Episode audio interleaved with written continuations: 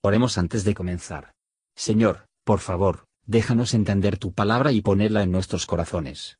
Que moldee nuestras vidas para ser más como tu Hijo. En el nombre de Jesús preguntamos. Amén.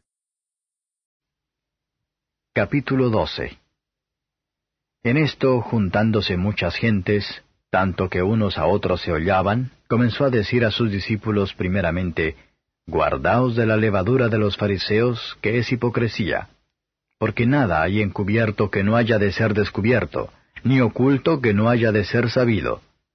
Por tanto, las cosas que dijisteis en tinieblas, a la luz serán oídas, y lo que hablasteis al oído en las cámaras, será pregonado en los terrados.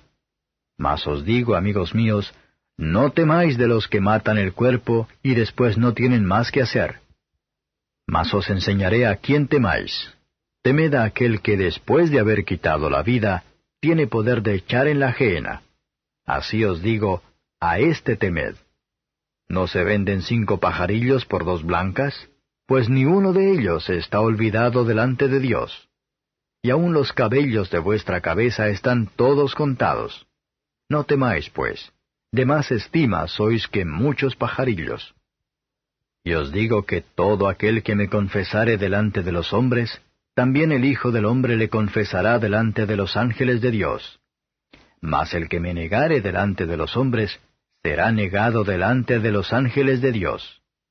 Y todo aquel que dice palabra contra el Hijo del Hombre, le será perdonado. Mas al que blasfemare contra el Espíritu Santo, no le será perdonado.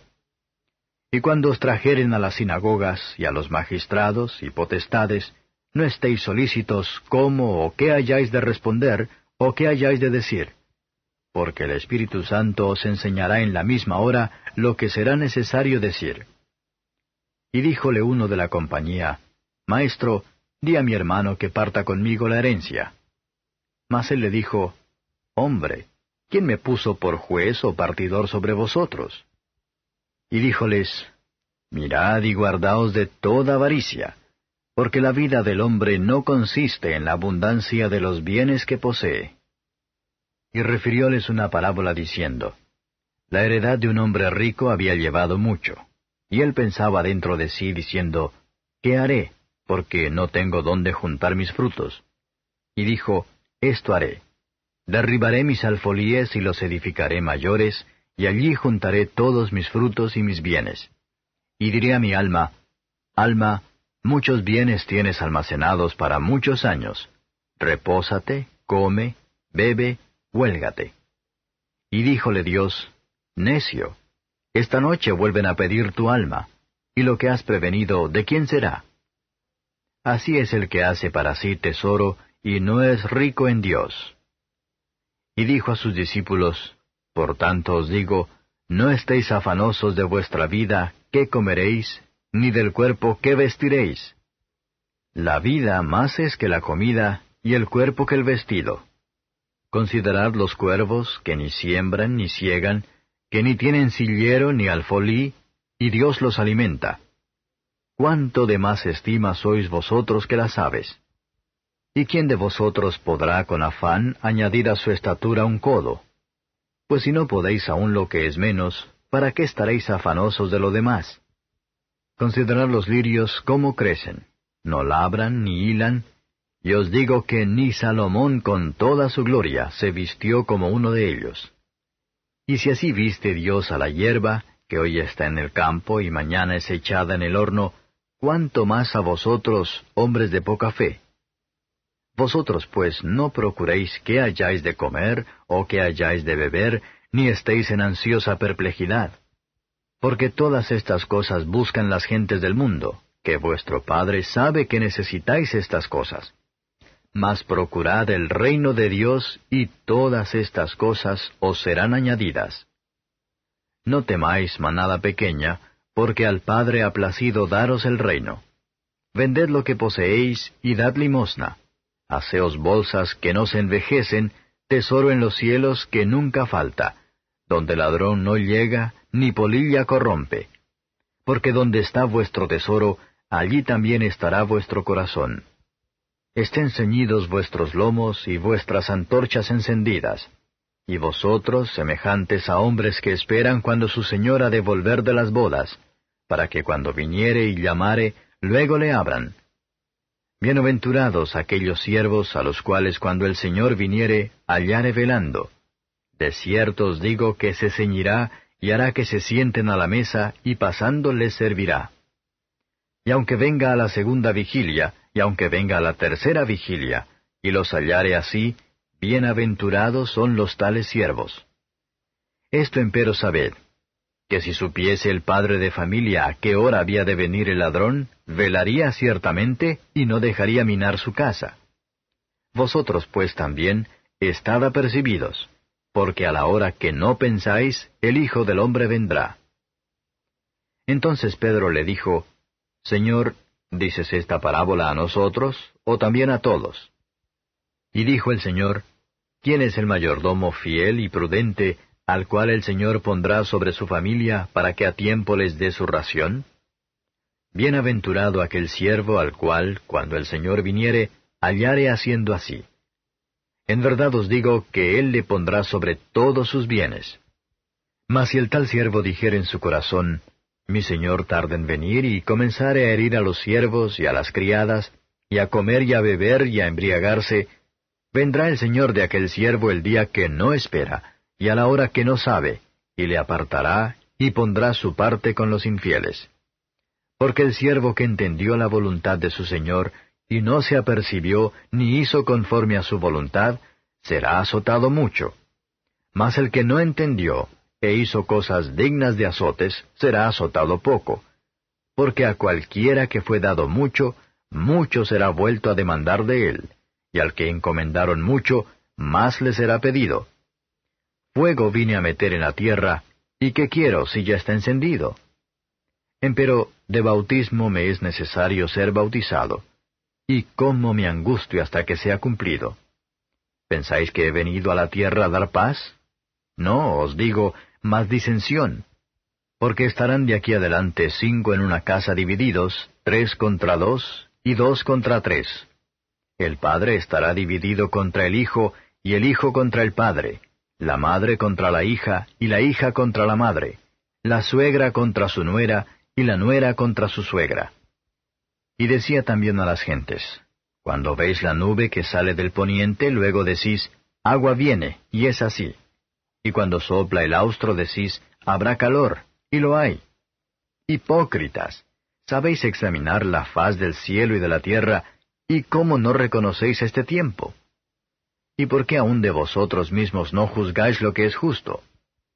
Pues cuando vas al magistrado con tu adversario, procura en el camino librarte de él, porque no te arrastre al juez, y el juez te entregue al alguacil, y el alguacil te meta en la cárcel. Te digo que no saldrás de allá hasta que hayas pagado hasta el último maravedí. Comentario de Matthew Henry Lucas capítulo 12, versos 1 a 12. Una creencia firme de la doctrina de la providencia universal de Dios y el grado de la misma, nos satisfarían cuando está en peligro, y nos animan a confiar en Dios en el camino del deber. Pravedence toma nota de las criaturas más humildes, incluso de los gorriones, y por lo tanto de los intereses más pequeños de los discípulos de Cristo. Aquellos que confiesan a Cristo ahora, será propiedad de Él en el gran día. Ante los ángeles de Dios para disuadirnos de negar a Cristo y abandonando sus verdades y formas. Estamos seguros de que aquí los que niegan a Cristo, a pesar de que puede salvar así la vida misma, y aunque pueden tener un reino por ella, seremos grandes perdedores al fin, porque Cristo no conocerlos, no será el propietario de ellas, ni los muestran a favor. Pero que nadie temblor, penitente duda reincidente de obtener el perdón. Esto es muy diferente de la enemistad determinado que es la blasfemia contra el Espíritu Santo. Que jamás será perdonado, porque nunca se arrepintió de, versos 13 a 21. El reino de Cristo es espiritual, no de este mundo. El cristianismo no se meta con la política, que obliga a todos a hacer justicia, pero mundano dominio no se funda en la gracia. No fomenta expectativas de ventajas mundanas por la religión las recompensas de los discípulos de Cristo son de otra naturaleza. La codicia es un pecado que necesitamos constantemente para ser avisado en contra, para la felicidad y el confort no dependen de la riqueza de este mundo. Las cosas del mundo no van a satisfacer los deseos de un alma. Aquí es una parábola que muestra la locura de persona mundana carnal mientras viven y su miseria cuando mueren.